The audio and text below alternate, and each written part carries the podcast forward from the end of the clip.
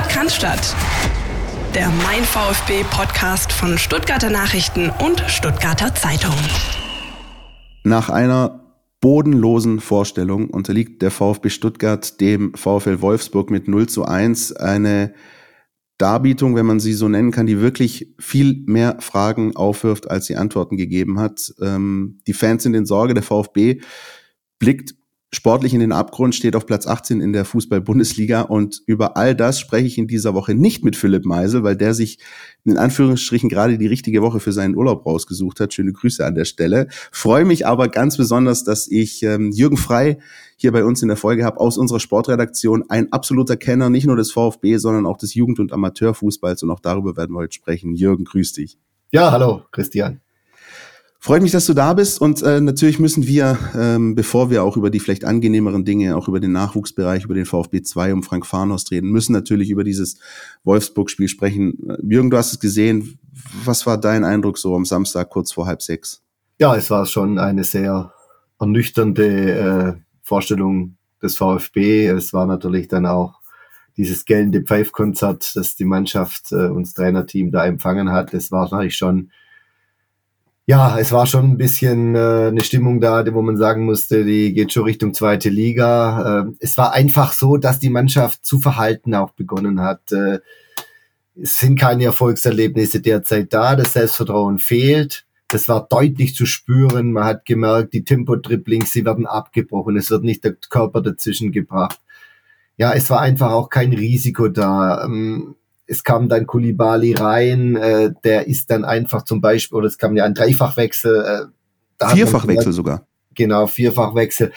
Der ist von seinem Naturell dann ein bisschen eher ein Spieler, der Risiko hat. Also ja, es war, die defensive Stabilität ist sicherlich wichtig, die hat einigermaßen gepasst, aber es war nach vorne, war man einfach zu schwach besetzt und man hat zu wenig Risiko gezeigt. Das muss man ganz klar sagen in diesem Spiel ich muss ganz ehrlich sagen, ich bin mit Freunden äh, im Stadion gewesen und ich hatte so, also nicht nur ich, ich glaube alle, die im Stadion waren, hatten so ein positives Grundgefühl. Das Wetter passte, das Stadion war ausverkauft, zumindest, äh, sagen wir mal, ausgeklammert den Gästebereich ähm, des VfL Wolfsburg. Und ähm, ich hatte auch noch so eine so ein Gefühl, wie ein paar andere auch, wo ich gesagt habe, Mensch, heute wäre doch eigentlich mal so ein Tag für ein richtig schönes, dreckiges 1-0 aber halt nicht für Wolfsburg, sondern für den VfB. Das war so ein bisschen mein Gefühl vorher, weil ich dachte, das wäre doch eine schöne Sache. Und genau das Gegenteil ist passiert. Nach dem ersten Durchgang, der, wo es eigentlich, glaube ich, keine Highlights gab, ich glaube, die, die Kollegen von der Sportschau und vom Sportstudio tun mir echt leid, da, da irgendwie einen Highlight-Clip zusammenstellen zu müssen. Da war nichts los, aber du hattest immer noch das Gefühl, naja, vielleicht gelingt dem VfB irgendwie der Lucky Punch und der er bringt das nach Hause. Und dann kam allerdings Oma Mamouche und dann kehrte sich das alles, finde ich. Ähm, bei mir persönlich, aber auch im Stadion. Und du hast den Vierfachwechsel gerade angesprochen, das war irgendwie verrückt, denn da waren knapp 60 Minuten gespielt und es war irgendwie allen klar, das Ding geht jetzt 0-1 aus. Das war's. Da kommt nichts mehr. Egal, ob was jetzt da von der Bank eingewechselt wird oder nicht. Das wird dem VfB nicht gelingen, hier noch den Ausgleich zu schaffen. Und das ist eigentlich das fast schon bedrückendste. Das war ein ganz komisches Gefühl am Samstag.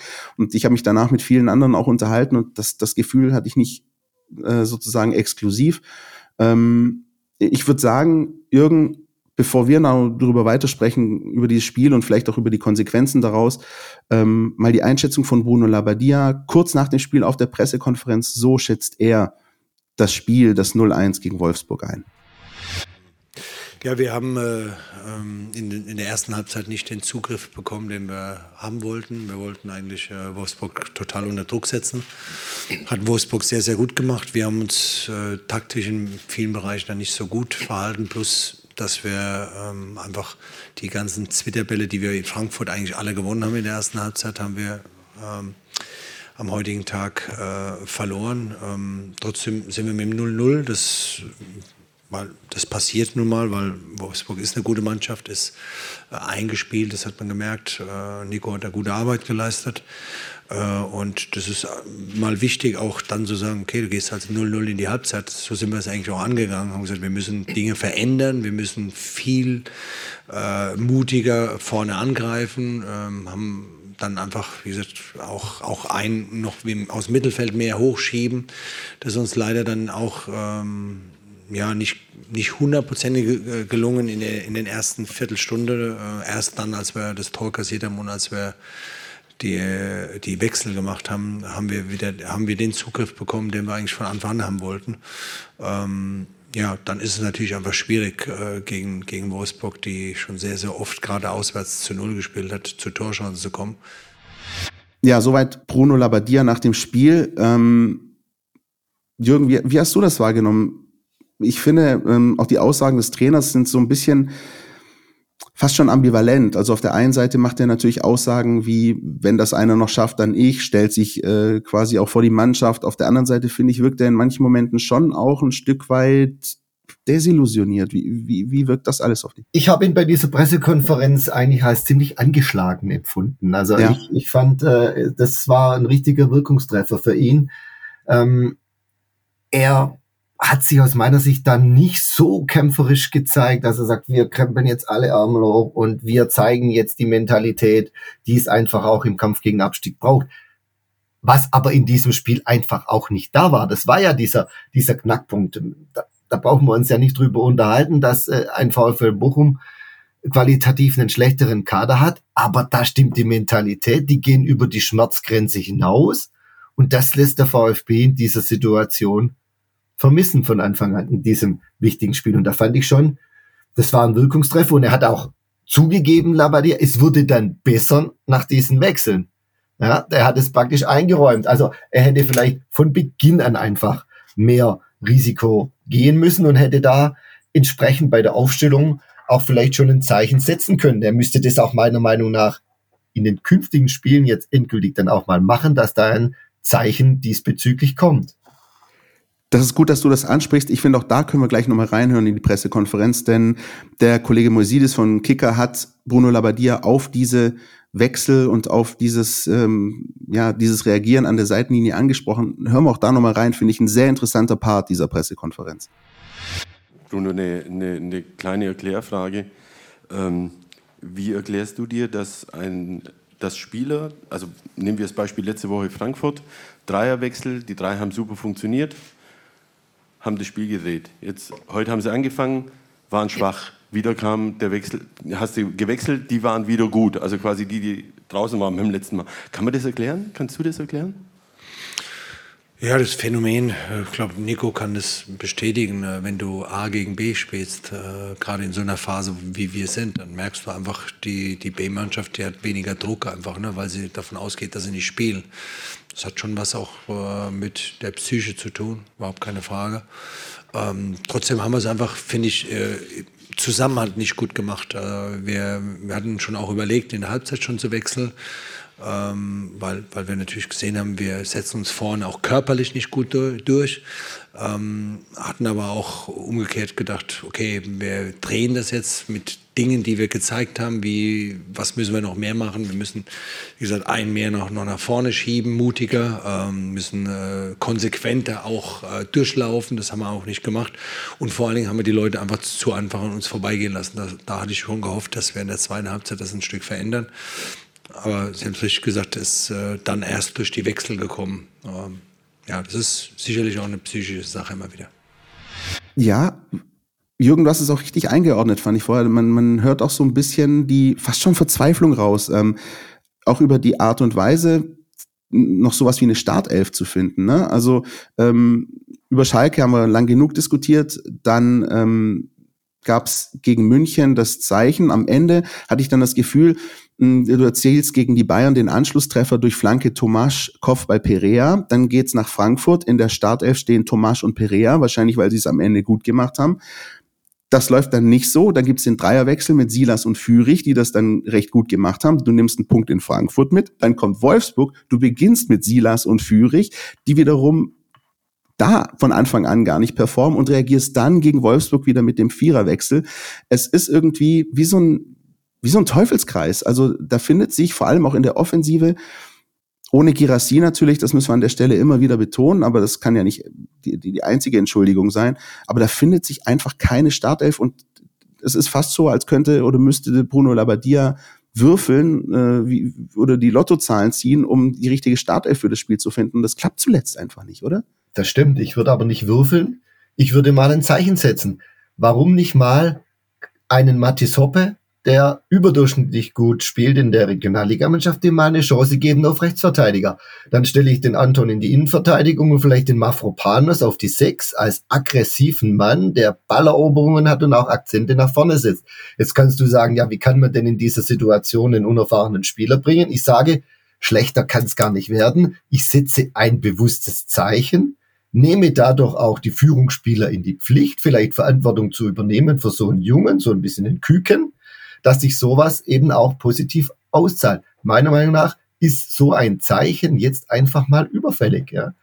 Und dass der Silas vorne nicht der Zentrumstürmer ist, ich meine, das ist keine neue Erkenntnis. Ne? Er hat seine Qualitäten, äh, wenn er über außen kommt und dort seine Stelligkeit ausspielt und nicht, wenn er mit dem Rücken zum Tor steht, äh, da ist er nicht der Wandstürmer.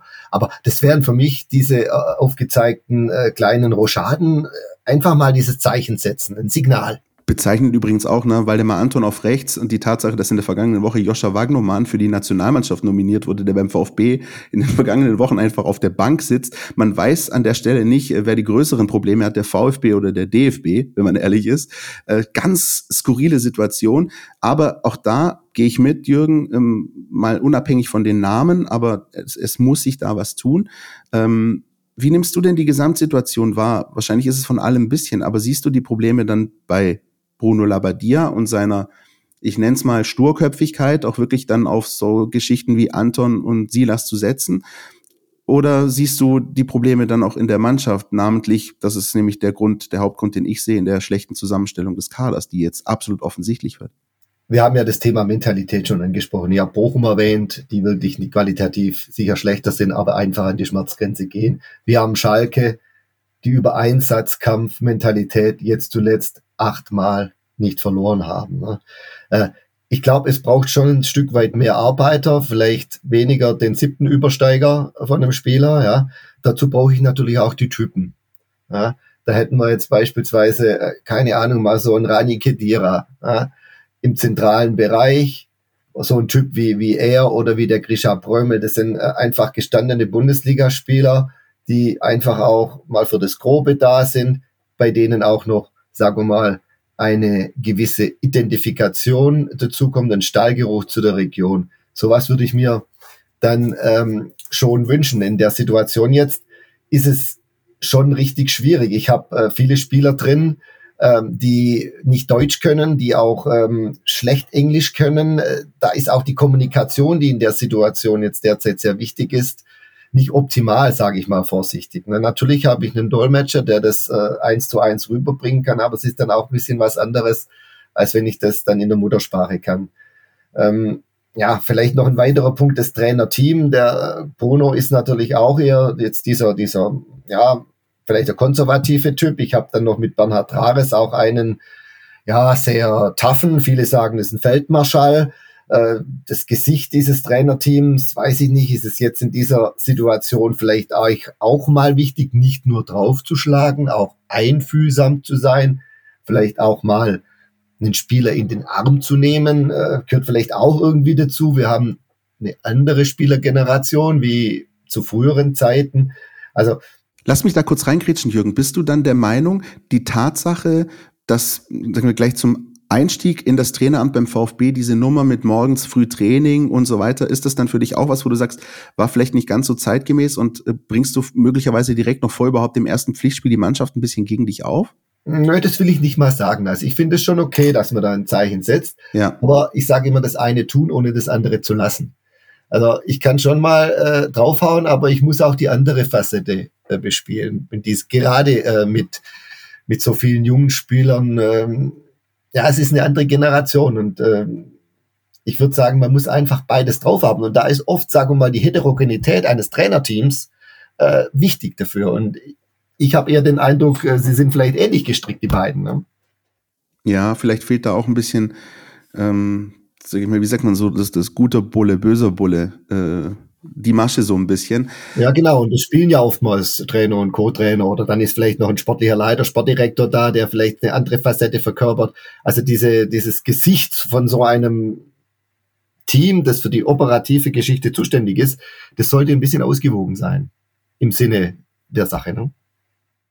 Generell zur Trainerfrage zu Bruno Labbadia und zu seinem Handeln und Wirken in Stuttgart, da hat sich auch unser Kollege Gregor Preis Gedanken gemacht. Und er hat auch seine ganz eigene Meinung zu der Geschichte, die sich gerade am Neckar abspielt und wie möglicherweise noch ein Weg aus dieser Bredouille gefunden werden kann. Das ist die Meinung von Gregor. Querpass, der Kommentar unserer Redaktion. Nach 25 Spieltagen ist es beim VfB Schlag 12. Dafür reicht ein Blick auf die Tabelle, die bekanntlich nie lügt. Sie führt dem Club die Realität schonungslos vor Augen. Platz 18. Der VfB und Trainer Bruno Labbadia sind am Ende, zumindest tabellarisch. Um nochmal aufzustehen, bleiben neun Spieltage vor Schluss im Prinzip nur zwei Möglichkeiten. Entweder man betrachtet das Experiment mit dem Trainer und seiner vermeintlichen Nicht-Abstiegsgarantie als gescheitert und sucht nach einer neuen Lösung. Da diese am Wochenende aber ohne viel Interpretationsspielraum abgeschmettert wurde, bleibt nur Möglichkeit 2. Labadia muss sich noch einmal neu erfinden, und zwar grundlegend. Was in zehn Spielen nicht gelang, wird auch in den verbleibenden neun Partien nicht funktionieren. Ein weiter so, ein weiter hart an sich arbeiten, wie Labadia ständig wiederholt, kann und darf es nicht geben. Der 57-Jährige muss sein risikominimiertes Defensivdogma ablegen. Dazu gehört der Abschied vom strikten 4-3-3-Korsett, das zu dieser Mannschaft so gut passt wie ein blaues Trikot. Der Coach muss sein Experiment mit Rechtsverteidiger Waldemar Anton beenden. Genauso wie sein Unterfangen mit Silas Katompa als Mittelstürmer. Labadias berechenbarer Sicherheitsfußball, man muss das so schonungslos sagen, ist gescheitert. Will er noch einmal die Kurve bekommen und die erforderlichen vier bis fünf Siege einfahren, um den Abstieg doch noch zu verhindern, muss er sein Team von der Leine lassen. Spielfreude, Kreativität und Risikobereitschaft statt ewig Schema F. Das garantiert freilich noch immer keinen Erfolg. All in zu gehen, ist jetzt dennoch das Letzte, was dem VfB und Labadia noch bleibt.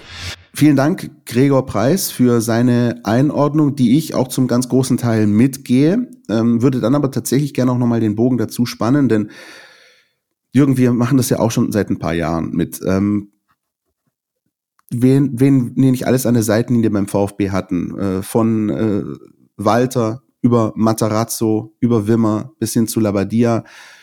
Es scheint so zu sein, als schaffe es kein Trainer und selbst einer der allergestandensten wie Bruno Labadia nicht, ähm, das so zusammenzubringen, dass es mal auf Dauer erfolgreich ist. Also allein die Tatsache, dass es einfach schon wahnsinnig lang her ist, dass der VfB mal zwei Siege in Folge gefeiert hat, spricht für mich Bände. Und dann komme ich dann auch zum Punkt, ja, Bruno Labadia, Stichwort möglicherweise Dickköpfigkeit, äh, vielleicht auch wenig Einsicht, gerade in Sachen Anton Silas auf der einen Seite, auf der anderen Seite ähm, ist das, was ich von der Mannschaft einfach nur mal schon seit Jahren sehe, einfach nicht ausreichend. Und die Tatsache, dass der VfB sich seit langem einfach komplett im Abstiegskampf befindet, die spricht nicht für die Mannschaft und spricht nicht unbedingt nur zwingend gegen die ganzen Trainer, die hier an der Seitenlinie standen. Wie siehst du es? Es ist schon eine echte Zwickmühle gerade.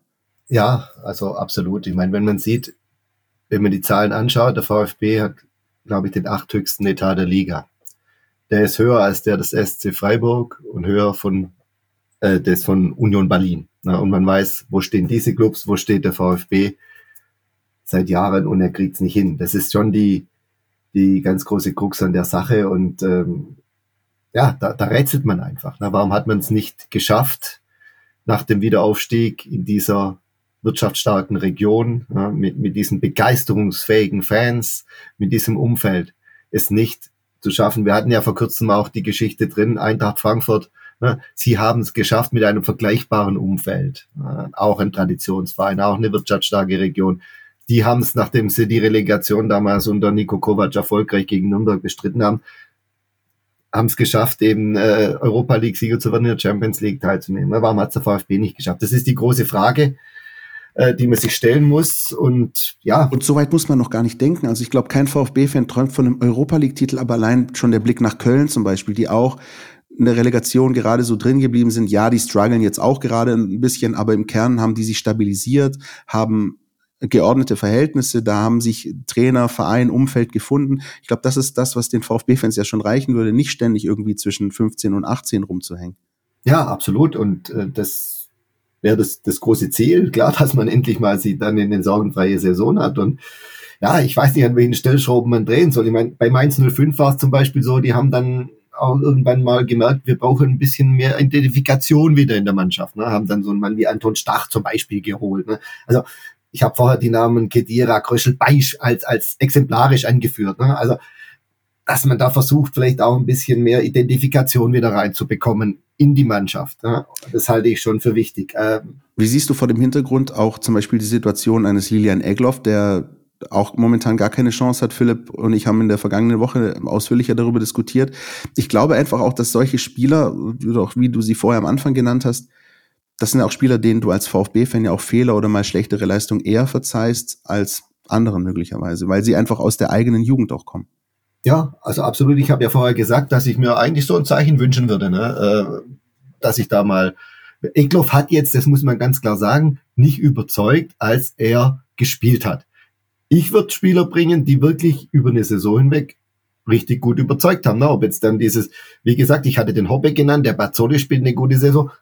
Na, sowas. Ne? Bei den anderen muss ich sagen, die müssen natürlich schon dann auch ihre Leistung bringen, wenn sie dann in den U-Mannschaften eingesetzt werden. Das hat auch der äh, Lauren Ulrich nicht gebracht. Der war zwar häufig krank, das war jetzt auch mit dem Grund, er hat Corona gehabt, war anderweitig noch krank. Er konnte auch nicht, nicht mal bei der U19 überzeugen. Ich habe das Spiel bei Kickers gesehen im äh, WFV-Pokal Viertelfinale. Er, er brachte da nichts auf die Platte. Also ich finde, man muss sich dann schon auch, wenn man die Chance in den U-Mannschaften bekommt, dort natürlich auch beweisen, auch wenn es dann nicht immer einfach ist, herauszustechen.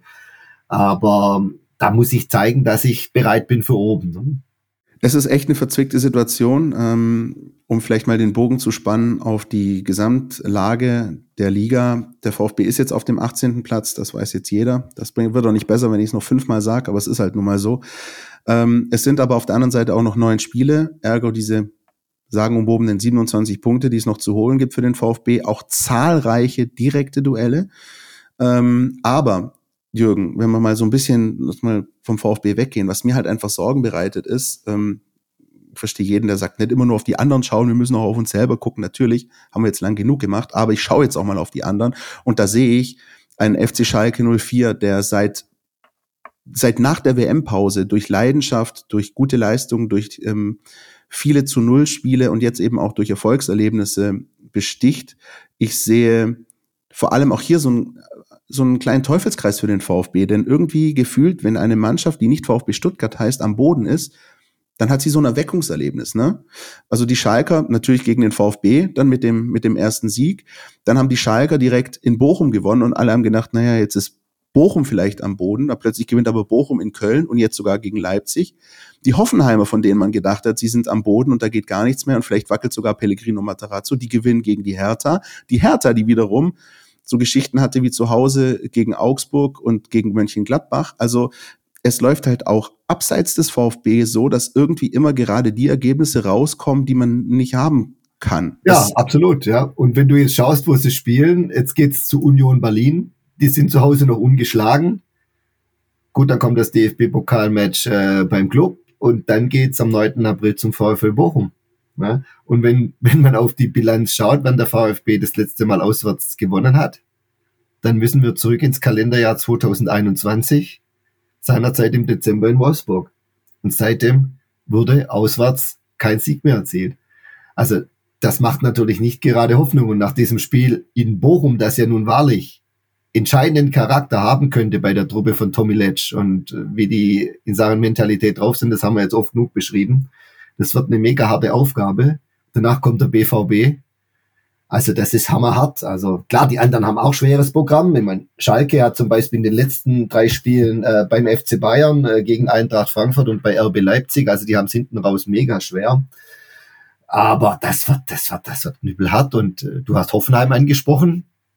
Ich glaube auch, dass da äh, Pellegrino Materazzo wohl ähm, gefeuert worden wäre, wenn er das Spiel nicht gewonnen hätte keine Ahnung, möglicherweise äh, wäre dann Markus Gisdol gekommen. Der hat ja schon mal gezeigt, dass er das mit Hoffe eindrucksvoll hinbekommt, das noch zu schaffen, wenn du dich erinnerst an 2012, letzter Spieltag beim BVB, Hoffenheim 0-1 hinten.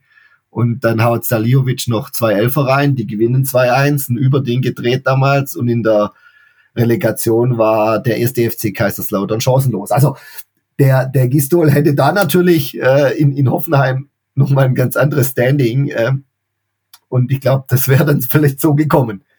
Vielleicht ganz kurz nochmal der Ausflug, äh, Jürgen, weil auch du äh, den Weg von ihm natürlich ganz besonders verfolgst, äh, vom Kollegen Letsch in Bochum. Was ist er für einer? Was macht er für dich äh, für einen Eindruck und, und, und traust du ihm zu, mit Bochum das äh, auch zu schaffen?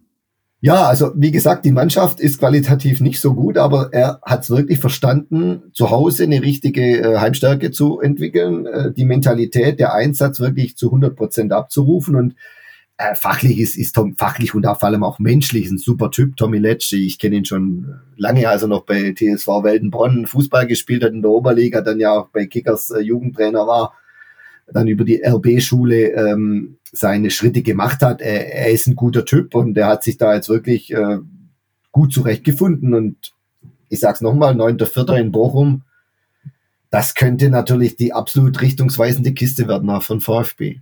Ostersonntag übrigens. Da wünsche ich jetzt schon frohes Fest in dem Sinne. Und jetzt würde ich sagen, an der Stelle machen wir mal einen kurzen Cut, gehen in die Werbung und ähm, dann widmen wir uns den bisschen angenehmeren Dingen rund um den VfB. Bis gleich. Du willst nicht nur jede Woche den Podcast hören, sondern zu jeder Zeit voll über den VfB Stuttgart informiert sein? Mit dem Mein VfB Plus Abo bleibst du immer auf Ballhöhe.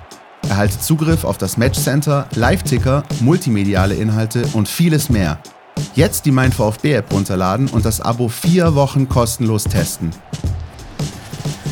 Verfügbar im Apple App Store und im Google Play Store.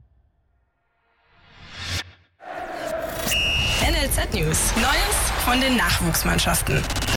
Zurück mit unseren NLZ-News und da blicken wir natürlich zunächst direkt auf das Frauenteam, die tatsächlich so ein bisschen diesen Start hatten, wie ihn Heiko Gerber in der Folge vor zwei Wochen mit uns befürchtet hatte. Da war man sich doch nicht so ganz sicher, SC Sand 2, wie das denn laufen würde. Eine Mannschaft, deren erstes Team vor allem äh, auch immer noch in der Bundesliga agiert und eine absolute Größe dort ist.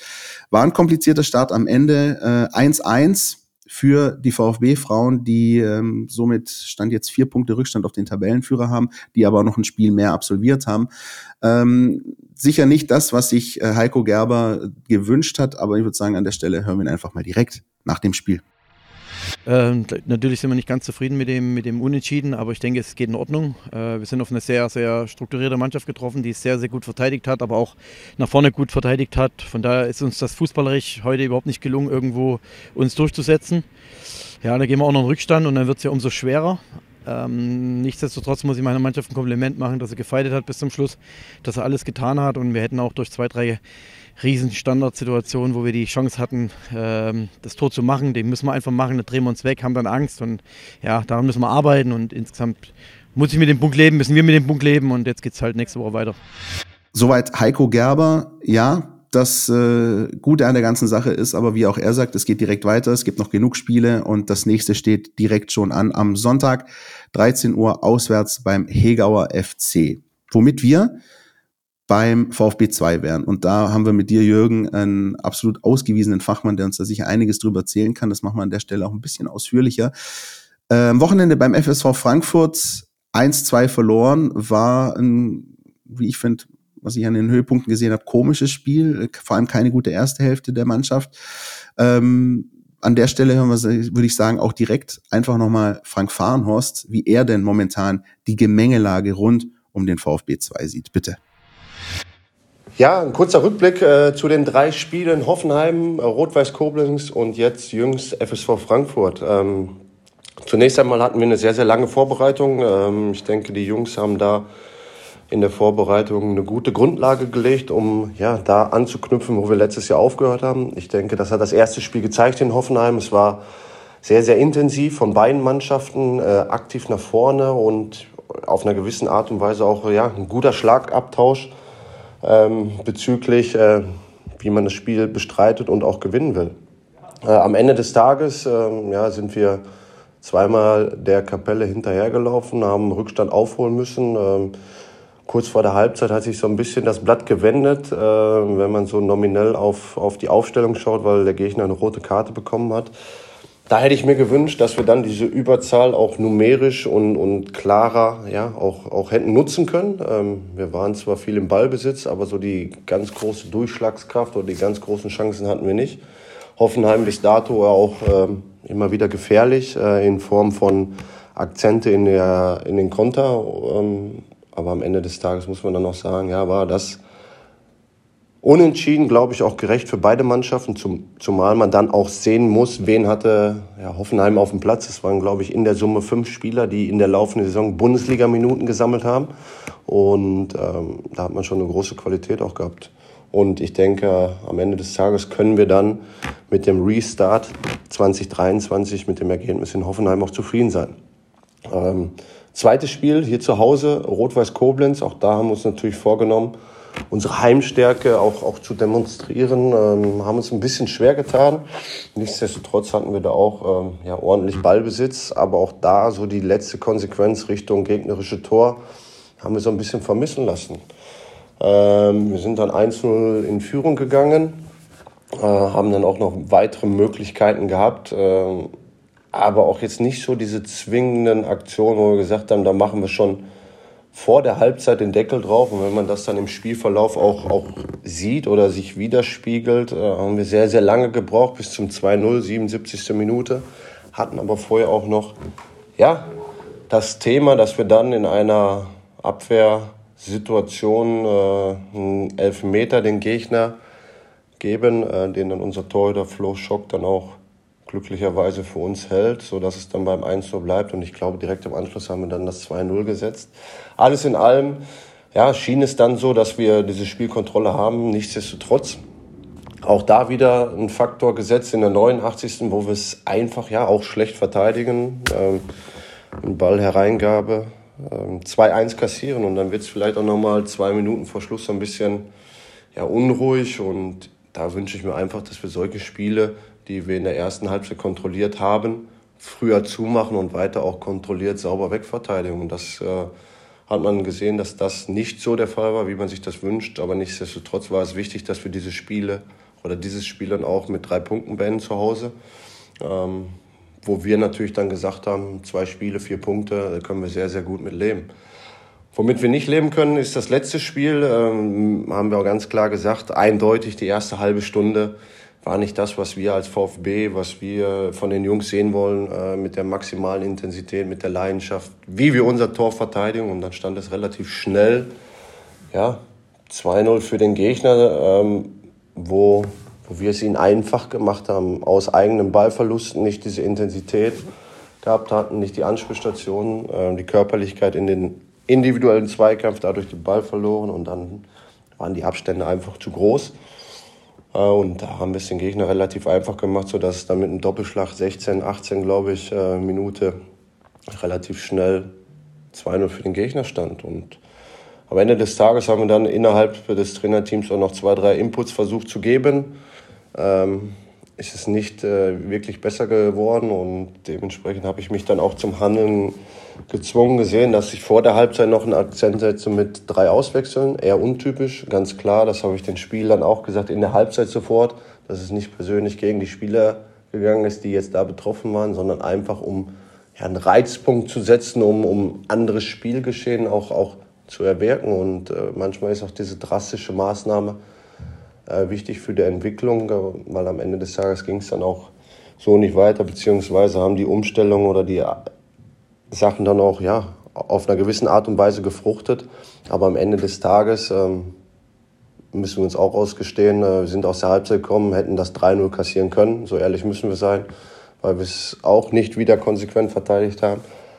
Schrägstrich im Anschluss dann auch, ja, nicht äh, konsequent auch versucht haben, umzudrehen. Wir haben 2-1 gemacht, was schön rausgespielt war durch Thomas Castanara über die linke Seite, aber dann wurde es einfach zu hektisch und wir haben nicht zu unserem Spielrhythmus gefunden, wir haben nicht die Abstände so auch gehabt, um, um zu sagen, boah, da kommt was, was Gutes bei raus.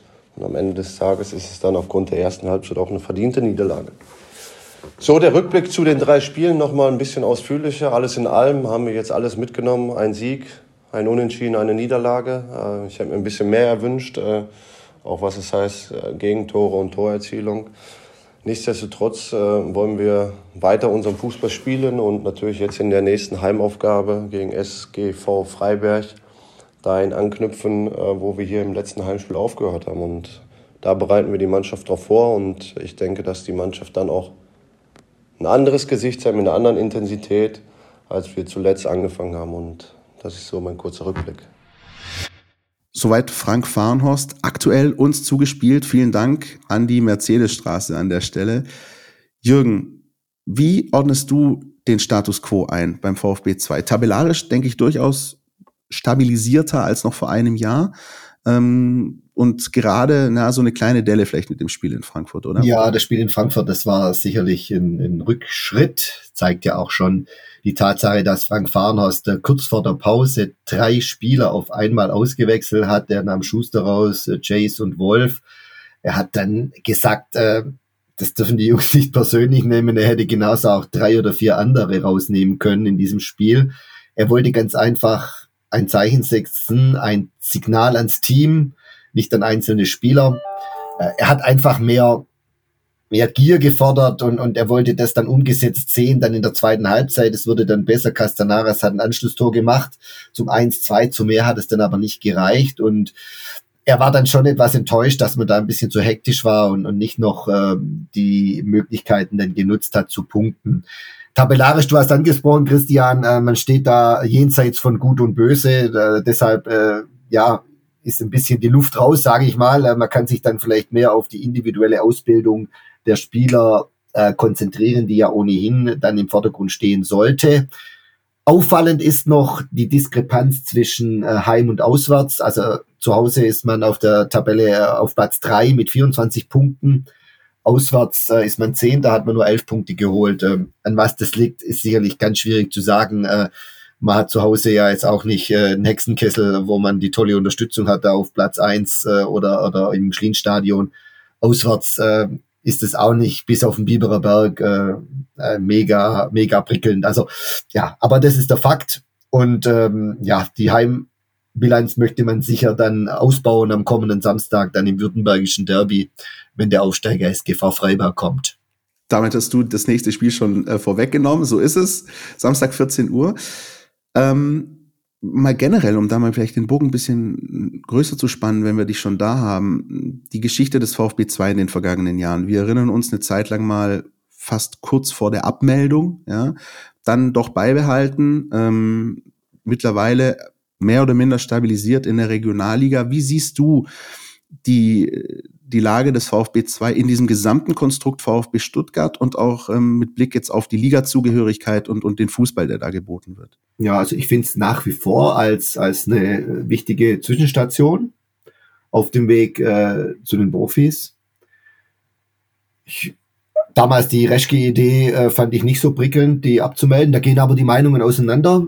Ähm, ich denke, der VfB, da hat die zweite Mannschaft eine Riesentradition. Also das geht ja schon zu Meier Vorfelder zurück. Der ist da mit seinen Kindern zu den Auswärtsspielen vom VfB 2 gegangen. Das haben, die hatten Glücksbringer dabei. Also es hat eine Riesentradition, die kleinen Roten. Prägt auch meine Kindheit und Jugend ganz, ganz arg. Äh, ins Schlienstadion mit, äh, mit der Dauerkarte für umsonst eine Wurst essen und Heimspiel gegen Kickers Offenbach schauen in der Regionalliga. Das, also das ist auch für mich ganz, ganz groß. Absolut. Also das sind gute Einzelspieler drin. Ich weiß nicht, an was es manchmal liegt. Äh, manchmal hatte ich den Eindruck, sie nehmen die Physis nicht so an äh, in dieser doch äh, sehr körperlich robusten Liga. Ne, da Frank Fahrenhaus spricht äh, sehr, sehr häufig von Männerfußball, der da angenommen werden muss. Das ist dann schon eine gute Schule. Ja, also eigentlich müsste ein bisschen mehr drin liegen. Der SC Freiburg 2 macht es natürlich ganz eindrucksvoll vor, ne? wie die jetzt da die dritte Liga rocken. Und, auch, was äh, ist denn da los? Ja, ich habe das auch schon schon einige Leute gefragt, auch sogar den Markus Bauer, den Handball-Weltmeister, dessen Sohn Mika ja da auch spielt, der das NLZ in Freiburg kennt, der das NLZ beim VfB kennt, da hat der Mika auch schon gespielt. Ja, also die machen es wirklich top, muss man sagen. Sie haben da viele äh, talentierte Junge drin, die, die ein paar Korsettstangen. Und allenthalben heißt der Thomas Stamm dort macht eine Riesenarbeit. Der Trainer von SCF 2, der aber dann wohl vor dem Absprung steht, möglicherweise. Ich habe mal was gehört, dass Basel dran ist. Muss man mal schauen. Gibt's ja dann vielleicht auch wieder eine Querverbindung Nico Willig, der dort im Gespräch ist, ähm, der VfB U19-Trainer. Ja, also man muss mal schauen, wie das Ganze läuft. Die U19 vom Sportclub steigt ab. aus der Bundesliga, wie das Ganze dann sich dort weiterentwickelt. Aber ja, also die Kontinuität dort in der Vereinsführung und auch im Trainerteam ist, ist äh, beachtlich und ja, wird man sich dann beim VfB vergleichbar wünschen. Wollte ich gerade fragen, wenn man dann, vor allem wenn du so ein bisschen auch reinhörst ins NLZ und in, mit, vielleicht mit ähm, den, den Verantwortlichen auch hinter vorgehaltenen Haaren sprichst, schauen die da auch so ein bisschen dann vielleicht nach Freiburg und sagen, Mensch, sowas könnten wir uns eigentlich auch in ein paar Jahren wünschen oder wäre so eine Hoffnung von uns oder ist es eher noch so eine ganz andere Welt, wo man sich noch gar nicht sieht? Ja, also man hat jetzt zumindest gesagt, die, die Regionalliga ist eigentlich für eine zweite Mannschaft absolute Pflicht. Dritte Liga, ja, man beschränkt sich nicht, äh, man wird es nicht ausschließen, ne? aber man war man dann, nachdem man ja das Gastspiel in der Oberliga gab, äh, dann schon mal zufrieden mit der Regionalliga. Ja, also der, der Unterbau in Freiburg ist sicherlich ähm, ja, vorbildlich, was dort geleistet wird. Das muss man schon äh, klar sagen. Und ja, jetzt muss man mal abwarten. Wie gesagt, die U19 dort steigt ab, welche Möglichkeiten dann oder welche Spieler dann da nachkommen. Und da ist sicherlich dann hochinteressant, wie diese äh, Sportclub 2 Mannschaft, die ja nicht aufsteigen darf, logischerweise in die zweite Liga, dann sich da im kommenden Jahr in der dritten Liga schlägt, unter welchem Trainer auch immer. Vielleicht abschließend noch zum VfB 2. Ähm, du hast auch gerade gesagt, so ein bisschen, ja, ich will nicht sagen im tabellarischen Niemandsland, aber schon so ein bisschen ähm, gerade nicht Fisch, nicht Fleisch. Wir haben mit Heiko Gerber vor zwei Wochen gesprochen, der hat gesagt, es gibt natürlich immer noch ganz große Motive auch für die Spieler, sich da jedes Wochenende im besten Licht zu zeigen. Ähm, wie, wie siehst du das Saisonfinish beim VfB 2? Wie, welche, welche Erwartungen hast du und was würdest du dir da wünschen für die letzten Partien? Ja gut, ich habe es angesprochen, es geht nichts mehr nach oben, es geht nichts mehr nach unten. Äh, ist ja jetzt schon mal positiv im Vergleich zur vergangenen Saison, als man ja auch zwischendurch mal einen Abstiegsnötig kam. Also wie gesagt, da sollte die individuelle Ausbildung noch mehr im Vordergrund stehen. Man sollte vielleicht auch schon noch stärker den Fokus auf die neue Runde legen, wobei da sehr viele Personalities anliegen. Es laufen die Verträge von allen drei Torhütern aus, Sebastian Hornung, Nikolas Klaus, ähm, Kilian Jarner. Also da wird spannend sein, ähm, wer da bleibt. Äh, ich, Marvin Schuster läuft aus, Luca Pazzoli, Hetemi, Grimm, Landu, wenn ich es recht weiß, ich glaube auch Marco Wolf. Also es sind da noch einige äh, Personalentscheidungen zu treffen, auch wer da nach oben kommt aus der U19, wobei die meisten auslaufenden Verträge äh, mit Sicherheit nicht verlängert werden. Da muss man, glaube ich, kein Riesenprophet äh, sein. Aber es wird spannend sein, dann wie, wie sich dann der Kader in der kommenden Runde zusammensetzt. Einen haben wir noch vergessen, Sven Schiplock, der ja auch uns gegenüber dann sein Karriereende äh, angekündigt hat äh, für das Saisonende. Und dann vielleicht dann doch Darts-Profi werden wird oder so. Wir wissen es nicht. Okay, warten wir's ab. Dann haben wir an der Stelle noch, um das NLZ abzuschließen, ähm, die Infos zur U19 und U17, die jeweils Sonderspielrunden starten. Die U19 schon jetzt am 26. März in Hoffenheim. Die U17, die startet ein bisschen später am 2. April bei den Kickers in Degerloch. Ähm, das werden wir natürlich auch für euch verfolgen. Genauso wie wir auch nochmal gerne den Hinweis starten, Philipp und ich hatten es in der vergangenen Woche schon angesprochen. Es werden dringend Gasteltern gesucht äh, beim VfB Stuttgart. Meldet euch da bitte. Wir packen euch alle Daten in die Show Notes. Ich lese es aber gerne nochmal vor. Wer da Lust, Kapazitäten und äh, Motivation hat, meldet sich gerne per E-Mail an m.brugger.vfb-stuttgart.de oder unter der Nummer 0172 7611514. Aber wie gesagt, wem das alles zu schnell ging, alles in den Show Notes. Man freut sich beim VfB. Meldet euch da sehr, sehr gerne. Und ähm, wir, Jürgen, blicken noch so ein bisschen nach vorne. Das ist das, was uns am Ende so bleibt. Wir haben ja jetzt kein klassisches Spiel, Bundesligaspiel, auf das wir blicken, aber wir haben eine Länderspielpause, wo viele unterwegs sind vom VfB Stuttgart, unter anderem Seru Girassi mit Guinea, mit ganz besonderer Begleitung. Da wird natürlich darauf geachtet, dass da jetzt hier wohl gar nichts schief geht mit Blick auf die letzten neun Bundesligaspiele. Alles bei uns nachzulesen in der App, mein VfB Plus und natürlich auch auf den beiden Portalen. Ähm, und auch die Tatsache, wer denn jetzt alles unterwegs ist und gegen wen möglicherweise spielt. Es steigen ja schon wieder auch European Qualifiers, also die EM-Qualifikation für die Euro 2024 in Deutschland. Und auch ein deutscher Nationalspieler ist ja wieder dabei mit Joscha Wagnermann. Ähm, vielleicht kommt er da auch gegen Peru und oder Belgien zum Einsatz. Ähm, könnte alles bei uns nachlesen.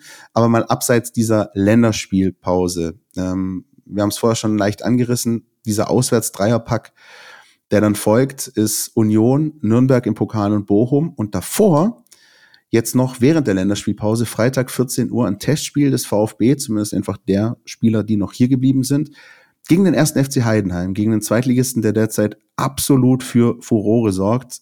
Ich würde mal sagen, Jürgen, weil wenn ich mir die letzten Ergebnisse in den vergangenen Wochen anschaue, ist ein Testspiel mal mindestens auf Augenhöhe oder ein Testspielgegner. Ja, ist natürlich ein hochinteressantes Match, ähm, zumal man ja sich theoretisch in der Relegation wiedersehen könnte. Ähm, Frank Schmidt wird aber nicht alle Karten aufdecken. Er hat schon gesagt, da werden ein paar U19-Spieler zum Einsatz kommen. Das wäre ja äh, noch besser. Ne? Ja, so, genau, genau. Frank Schmidt ist ein Fuchs. Ja, absolut. Ich habe ihn da erlebt. Ich war äh, letzten Freitag beim Spiel in der Ford Arena dabei gegen den KSC bei einem 5 zu 2 und habe mich da also wirklich eindrucksvoll äh, von der Mentalität dieser Heidenheimer Mannschaft ähm, begeistern lassen. Auch ein 0 zu 2 Rückstand hat sie nicht aus dem Konzept gebracht. Der KSC hat da wirklich 35 Minuten lang astreinen Fußball gezeigt. Selbstbewusst fünf Siege in Folge hat man gemerkt, die haben den Ball laufen lassen. Das war richtig stark. Heidenheim war chancenlos. Und dann machen die aus dem Nichts, wirklich aus dem Nichts in der 38. Minute das 1-2. Durch wen? Durch Tim Kleindienst. Ne? Das ist ein Ausnahmestürmer, der auch aus nichts eine Chance macht. Jetzt gerade, wo er den Lauf hat, ja, da ähm, geht alles rein. Also dieses, dieses äh, ne? Anschlusstor erzielt er für mich eigentlich aus unmöglichem Winkel. Ja, aber sensationell platziert. Da zieht er mit rechts ab, dann macht er mit dem Pausenpfiff das 2-2, da zieht er mit links ab. Ja, er sagt, er muss gar nicht groß überlegen, weil er mit beiden äh, Beinen gleich gut schießen kann und das 3-2 macht er natürlich mit Köpfchen. Also das ist ein absoluter Ausnahmestürmer. Der, der Christian Eichner, der KSC-Coach, sagte danach, äh, der Junge hat in der zweiten Liga nichts verloren. Ja, aber, Siehst du es auch so? Ja, also der bringt derzeit, also derzeit hat er einen Lauf, das ist ganz klar. Und äh, bisher hat man gesagt, der ackert das ganze Spielfeld ab. Ne? Der ist läuferisch so stark, der hilft, wenn es sein muss, einfach auch mit einem Sprint am eigenen 16 aus. Aber er trifft nicht so. Und das jetzt in dieser Saison ist er immer noch überall unterwegs auf dem Spielfeld und hat 19 Saisontore. Also das zeigt ganz eindrucksvoll äh, seine, seinen Stellenwert, seine Bedeutung für diese Mannschaft. Das ist ein entscheidender Unterschied, dass Heidenheim in dieser Saison besser dasteht als in den vergangenen Zeiten. Das muss man schon sagen. Sie waren immer schon gut, aber das ist so eine Facette, wo diese Mannschaft auszeichnet und dass sie auch mal auswärts ein dreckiges 1-0 landen, wie sie es vor kurzem mal auf der Bielefelder Alm gemacht haben. Ihr merkt vielleicht da draußen, wir versuchen noch ein bisschen zu schauen, was eigentlich bei anderen so gut läuft und vielleicht beim VfB nicht ganz so gut. Ich glaube, so ein Spieler wie Tim Kleindienst könnte man sich im VfB-Kader momentan auch ganz gut vorstellen, aber ist nun mal nicht. Ähm, aber was ich bei Heidenheim einfach auch beeindruckend finde, ist, ähm, wie sie mit Rückschlägen umgehen. Also man könnte ja beispielsweise meinen, nach diesem Heimspiel gegen den HSV, wo sie 3-0 führen, alles im Griff haben und dann noch aus fast unerklärlichen Gründen 3-3 spielen. Bei dem einen oder anderen Team wäre das ein äh, so ein sogenannter Neckbreaker, ein Tiefschlag, von dem man sich vielleicht die ganze Saison nicht mehr erholt. Bei den Heidenheimern genau das Gegenteil. Genauso haben sie ein Auswärtsspiel, wo sie in Braunschweig äh, verlieren und du denkst, oh, okay, klassischer Ausrutscher. Und dann kommen aber solche Leistungen wie, wie gegen Darmstadt ähm, und jetzt gegen den KSC. Diese Mannschaft ist echt stabil. Und wenn du mich fragst, Jürgen, das ist jetzt aber nur mein Tipp, ich sehe die Heidenheimer nicht in der Relegation. Ich sehe die unter den ja, ersten zwei. Also die Chancen sind gut, also kein Thema. Also du hast angesprochen, die Antwort auf dieses äh, 3 zu 3 gegen HSV nach 3-0 Führung waren 5-0 gegen Nürnberg. Ja, genau. Die Mannschaft hat jetzt äh, acht Punkte Vorsprung auf Platz 4, also das, das ist ja fast nicht mehr zu nehmen. Und ein Punkt sind sie vorne auf Platz 3 auf den HSV. Also du hast völlig recht, äh, die haben wirklich richtig gute Chancen, das auch auf direktem Wege zu schaffen. Die haben jetzt ein Auswärtsspiel beim FCK auf dem Betze, dann kommt St. Pauli, also das ist schon richtig spannend. Und wenn man nochmal, ich muss nochmal auf die Mentalität zurückkommen, weil das eben auch äh, beim VfB jetzt eben in diesem entscheidenden Spiel gegen Wolfsburg eben mit dem Anpfiff nicht so da war, wie man sich das gewünscht hätte. Heidenheim war da eben wirklich zu 100 Prozent da. Ne? Der, der Eichner, der KSC-Coach, sagte, wir sind körperlich paniert worden nach der Pause. Ne? Wir hatten keine Chance mehr, uns da irgendwie spielerisch durchzusetzen. Die, die waren auch einfach auch von der Körpergröße her war, war da auch äh, der KSC zu klein. Ne? Wenn man dann in, in, in Manizek oder in Gondorf oder den Nebel anschaut, die sind wirklich abgekocht worden, weggenommen worden vom FCH. Und diese, diese Mentalität, äh, die der FCH da reinwirft, die ist schon beeindruckend und äh, da würde ich auch prognostizieren, wenn die hochgehen würden, dass sie dort besser abschneiden würden, als beispielsweise das eine Sportvereinigung Kräuter Fürth gemacht hat. Weil Fürth eher eine spielerische Mannschaft war und der FCA, wie beschrieben, körperlich top ist und dann einfach auch diesen Ergebnisfußball dann spielt unter Frank Schmidt. Da bin ich mir ganz sicher. Die Vierter sind auch schon in der zweiten Liga in ihrer Aufstiegssaison sehr über die spielerische Komponente gekommen, haben oft so 5-2 Spiele gehabt, also auch selten zu Null gespielt. Da wurde eher die Defensive vernachlässigt. Das ist natürlich als Aufsteiger sehr, sehr schwierig. Also noch sind die Heidenheimer nicht aufgestiegen, aber ich kann mir vorstellen, wenn sie es schaffen, wären sie eine der härtesten Nüsse, die die Bundesliga in den letzten Jahren gesehen hat. Definitiv. Ja. Und wir halten dann dementsprechend auch fest, vielleicht genau der richtige Testspielgegner für den VfB. Freitag 14 Uhr öffentlich. Ähm, also wer Lust hat, schaut euch das an. Ich glaube, auch wenn, du hast es angekündigt, Frank Schmidt mit ein paar Junioren daherkommt, da kann man sich viel Gutes von abschauen und ähm, alleine die Konstanz, die die Heidenheimer auch auf der Trainerbank seit jeher haben, spricht da, glaube ich, Bände. Ja, also absolut. Und am Samstag dann das Spiel des VfB 2 gegen Freiburg. Das sind ja auch ein paar Ex-VfBler dabei, wenn ich an den Marcel Zöckler denke oder den David Tomic, Christian Mistel oder der Filimon Geretzky, der jetzt in Winterpause wechselt. Der ist auch ein sehr spannendes Spiel in der Bundesliga-Pause vielleicht kommen ein paar Zuschauer mehr, die sonst äh, die Profis anschauen, möglicherweise ja auch auf dem Sofa bei Sky. Also wäre ja zu wünschen. Absolut. Also ich finde, wer keine Lust auf Länderspielpause oder sonstige Aktivitäten hat, kann sich ein richtig schönes Fußballwochenende in Bad Cannstatt machen. Das ist ehrlich gesagt nicht das Schlechteste. Wobei parallel zum Kickerspiel auch 14 Uhr in der Oberliga gegen FV Ravensburg. Der Hinweis ist wichtig an der Stelle. Ähm, zum letzten, sag ich mal, für die letzten Minuten, ähm, Jürgen, vielleicht noch der, der Blick nach vorne. Ähm, also Testspiel, okay, haben wir ein bisschen eingeordnet, vor allem auch den Testspielgegner ein bisschen eingeordnet.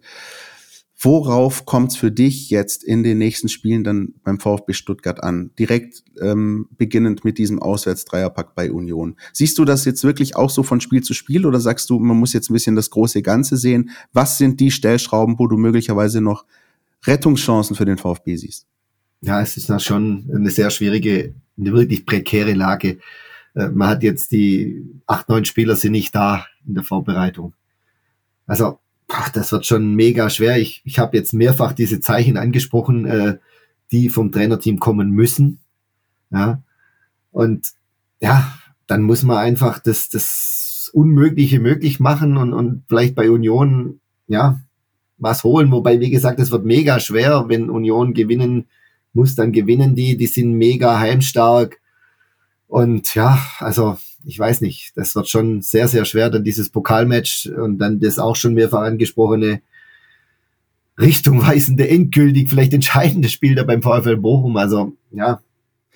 Es ist wirklich ähm, Schulterzucken allenthalben. Viele, ich glaube auch du und ich, vielleicht hat man das ein bisschen rausgehört, wissen wirklich auch nicht so ganz, wie das zu bewerkstelligen ist, die Hoffnung ähm, ist aber natürlich da. Und ähm, Fakt ist, der VfB muss in den vergangenen Wochen auch diese für ihn Schallmauern durchbrechen. Ja. Er muss auswärts gewinnen. Zumal, ich klammer tatsächlich mal Union aus, aber du hast Bochum, du hast Hertha, du hast Augsburg.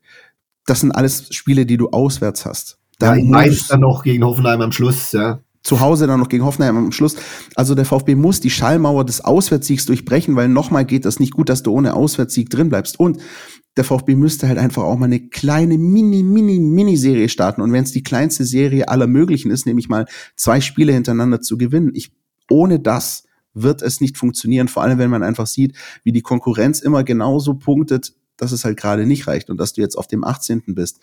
Völlig unabhängig von der Konkurrenz. Der VfB Absolut. muss ja. hier den Weg aus dem Abgrund finden und das über das Trainerteam, über Bruno Labbadia, über einen möglicherweise Paradigmenwechsel, aber vor allem, da bleibe ich dabei, über den Kader, über die Mannschaft, über die Mentalität. Wenn das nicht gegeben ist und wenn sich solche Spiele wie gegen den VfL Wolfsburg wiederholen, dann wird es eher düster in Bad Cannstatt. Ja, so leid's hast du völlig recht. Also diese Mentalität, die muss wirklich zu spüren sein bei Union von der ersten Sekunde an, wenn weil wenn diese Risse zwischen, zwischen Anhang und Mannschaft, wie sie nach dem Schlusspfiff der Fall waren, äh, gegen Wolfsburg, dann können sie sich gleich in der zweiten Liga anmelden. Ne? Weil das ist das große Pfund des VfB. diese eigentlich bedingungslose Unterstützung der Fans, aber die müssen natürlich spüren, dass, dass dieser Einsatz, dieser Kampf, diese Mentalität von der ersten Sekunde da, da ist und nicht erst in der 62. Minute, wenn vier neue reinkommen. Besseres Schlusswort hätte ich mir nicht malen können, Jürgen. Ich danke dir ganz herzlich, dass du dir die Zeit genommen hast mit mir, hier ähm, diese momentan wirklich schwierige Situation ähm, am Neckar ein bisschen zu analysieren, ein bisschen zu vertiefen. Wir haben für euch wie immer den Hinweis, alles Wichtige in der App lest ihr bei uns rund auch um die Länderspielpause. Wie haben sich da die VfB-Profis geschlagen? Ähm, und Hinweise und sonstige Anregungen wie immer gerne an info@meinvfb.de und über unsere Social-Kanäle at meinvfb. Da freuen wir uns wirklich sehr. Philipp Meisel wünsche ich noch äh, einen schönen Resturlaub. Wir hören uns dann in der nächsten Woche wieder. Und Jürgen, dir danke und auch eine schöne sonnige Frühlingswoche noch ohne Profifußball mit dem VfB Stuttgart. Dankeschön. Bis nächste Woche. Ciao. Podcast statt. Der Mein VfB Podcast von Stuttgarter Nachrichten und Stuttgarter Zeitung.